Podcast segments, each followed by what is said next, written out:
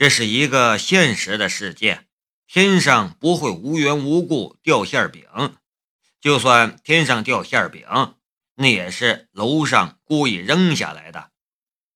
倘若宁静不谎称夏雷是她的男朋友，林远山又怎么会给夏雷这个机会？甚至连个资质都不问，就敢让夏雷去试手呢？不过夏雷也不会把宁静的话当真，他想，宁静之所以说他是她的男朋友的原因，多半也只是想还他的人情而已。这个机会来之不易，宁姐还对他二叔撒了那样的谎，我说什么也得拿下这单生意，只要这单生意完成了。我的名声肯定就出来了，以后就不愁赚不到钱了。夏雷的心里暗暗的想着，身体里也仿佛有一种力量在流动。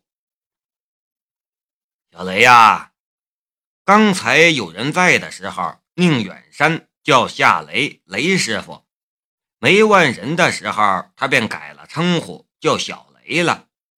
他的脸上也多了一丝亲切的笑容。那个，你今年多大了？夏雷好生尴尬，也紧张了起来。我，宁静在夏雷的背上轻轻的推了一下，然后又飞快的给他比了个手势。他的手势简单明了，左手五根手指。右手两根手指，夏雷跟着便说道：“呃，宁叔，我今年满二十五了。”哈哈，原来你们一样大呀！宁远山显然不满意这点信息，他又问道：“小雷呀，家里都有些什么人呢？”夏雷硬着头皮说道。母亲早年去世了，我爸也，现在家里就我和妹妹两个人。他今年刚考上京都大学，再多半个多月就要去京都读书了。这样啊，宁远山的脸上笑容更明显了。有车有房，父母双亡，这是择偶的最佳标准。到了宁远山这个境界的男人，房和车对他来说连根毛都算不上。但夏雷的双亲不在，却是让他颇为满意的。宁静这边的感觉似乎比夏雷还要尴尬。不等宁远山再提出什么新问题，他便抢着说道：“二叔，雷子第一次见你。”你不要问人家这么多问题了，多尴尬呀！呵呵，这么快就替他说话了，好嘛好嘛，我不说话行了吧？你们这些年轻人越来越不像话了，这么大的事情瞒着这个瞒着那个，还不让我告诉你爸？还说。宁静捂着了耳朵，宁远山这才闭上嘴巴。他看了夏雷一眼，一副无可奈何的样子。不过，对夏雷的形象和气质，他是相当满意的。夏雷阳光帅气，自信却谦虚，对长辈也很有礼貌。重要的是，夏雷的父母双亡。这一点让他在心里给夏雷的评价打了个高分。说说笑笑来到了车间门口，石静秋从车间里走了出来，恭敬的道：“宁董，他们已经准备好了。”嗯，宁远山点了一下头，然后招呼夏雷：“雷师傅，我们进去吧。”好的，好的，宁总。夏雷应声道，他的心里也觉得有趣儿。没人的时候，一个是小雷，一个是宁叔，有人的时候便变成了宁董和雷师傅了。夏雷擦肩走过池静秋身边的时候，池静秋小声的说道：“雷子，待会儿我们谈谈。”夏雷愣了一下，不知道怎么回答了。宁静跟着凑了过来，亲昵的挽住了夏雷的手。阿雷，你们认识啊？又变成阿雷了。夏雷有一种哭笑不得的感觉了。他开始担心，要是这戏继续演下去的话，没准儿他还会变成孩儿他爹什么的了。我们认识，不过不太熟。池静秋很小心的样子。这样啊，阿雷，我们进去吧，我还想看你一显身手呢。宁静催促着：“哎，我们进去吧。”夏雷也没和池静秋说话，任由宁静挽着他的胳膊进了车间。他不知道池静秋想和他谈什么。他也没什么想与他谈的，倒是宁静让他有些紧张。他的胳膊很柔软，还有一个地方更柔软，可他又不好让他松开。总之，眼前这事儿让他头疼，却也让他舒服，很复杂，很奇怪。看着夏雷和宁静紧挨在一起的背影。石静秋愣了半晌，才跟了上去。进了车间，人多的场合里，宁静松开了夏雷的胳膊。加油！夏雷点了点头，然后向宁远山走了过去。在宁远山的旁边站着好些个穿着工装的工程师，还有一台大型的进口精密数控机床。看来。那台进口精密机床便是他试身手的地方了。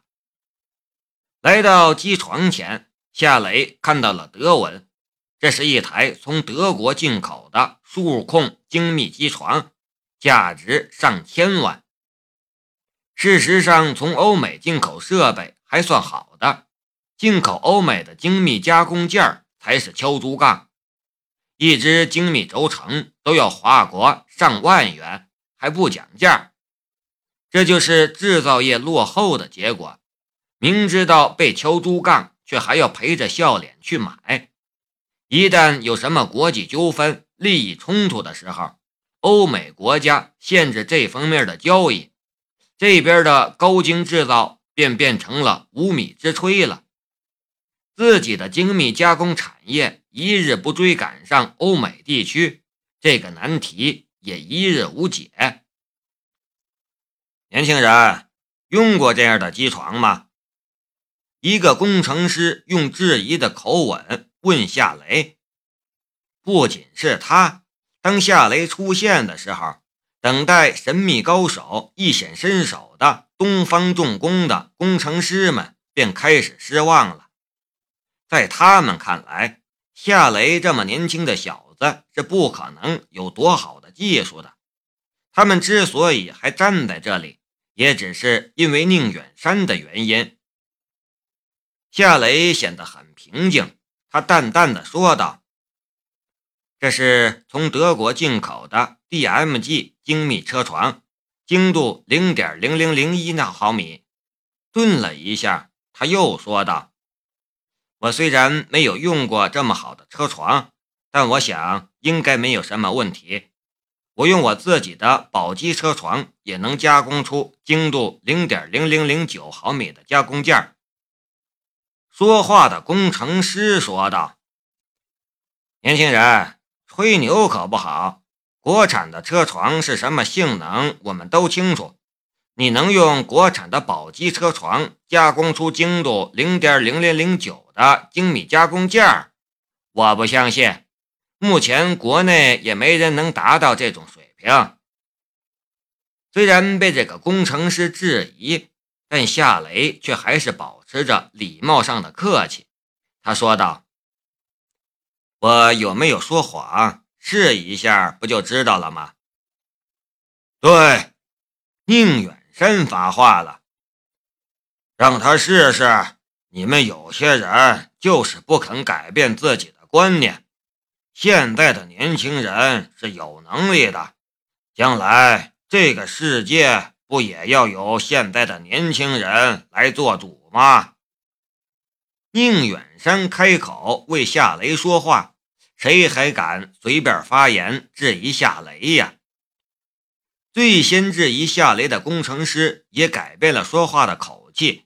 他指着进口机床说道：“我们有一只进口轴承，缺少一根轴，你加工一根出来。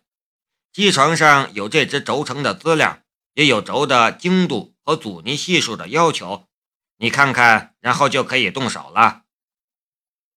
加工一根用来连接轴承的轴，看上去很简单，但如果是进口轴承，又有阻尼系数的要求的话，那就很难了。这就像是要求一个厨师处理一块豆腐一样。如果只是要求把豆腐切成块，然后放锅里炒，是个厨子都会。但如果让厨师在这块豆腐上雕一组二龙戏珠的图案，然后再烹饪，那就没有几个厨师能做到了。知道会有困难，但夏雷也没犹豫。他走到机床旁边，翻看工程师留在上面的资料还有材料。旁边的几个工程师议论纷纷：“这小子是谁呀？名不见经传，这么年轻就敢来这里接活啊？”“可不是，我一看他就不相信他有什么真本事。”这小子听说是宁董的侄女推荐来的，宁董的儿子在战场上牺牲了，他在宁静就如同是亲生的，能不关照吗？原来是这个原因呐，难怪不得。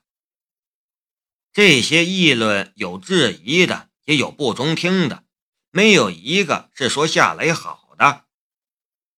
石静秋就站在几个工程师的旁边，听着他们的议论，他的嘴角便浮出了一丝不明显的笑意，然后他干脆抱着膀子，好整以暇的看着夏雷，他的心里暗暗的道：“夏雷这小子肯定是个骗子，他什么时候去高等工程学院学习过？没有。”他就一个高中毕业生，他大概是利用他的长相，还有一张会讨女人喜欢的嘴巴，哄到了宁董的宝贝侄女。可他也太托大了吧？这里可不是他逞能泡妞的地方。这些工程师可是国内顶尖的工程师，一个个都是高手，还能被他糊弄了去？哎。一场笑话就要上演了，还好当年我聪明，没被他骗到。想和我在一起，就他也配？哼，他不过是一只长得好看一点的蛤蟆罢了。夏雷来到这里，自然而然的成了被关注的焦点，每个人对他都有看法，每个人也都有各自的想法。不过，无论是什么人，还有他们的看法，现在都无法影响到夏雷了。看过了进口轴承的资料，还有对轴的要求，夏雷随即启动了车床，说动手就动手，没有半点犹豫，更谈不上什么胆怯了。进口轴承的精度要求高吗？这是毋庸置疑的。但要知道，夏雷的左眼才是这个世界上最精密的存在。在他的左眼里，即便是零点零零零一毫米的精度，也是肉眼可见，不算什么。这就是他的底气之所在，信心之所在。进口的 DMG 机床确实先进，运作的时候几乎听不到明显的声音。这台精密机床其实也是一个精密的存在，每一个轴承、每一个螺丝、每一个部件都精密到了极致。德国代表着这方面的最高水平，这并不是吹出来的，是实力。现在这台来自德国的精密机床，却在夏雷的手下显得很驯服，一丝不苟地执行着夏雷的每一个操作。车刀飞快地旋转着，固定在机床上的合金部件也在快速地改变形状，一切步骤都显得很顺畅熟练。这小子真的是第一次使用这种车床吗？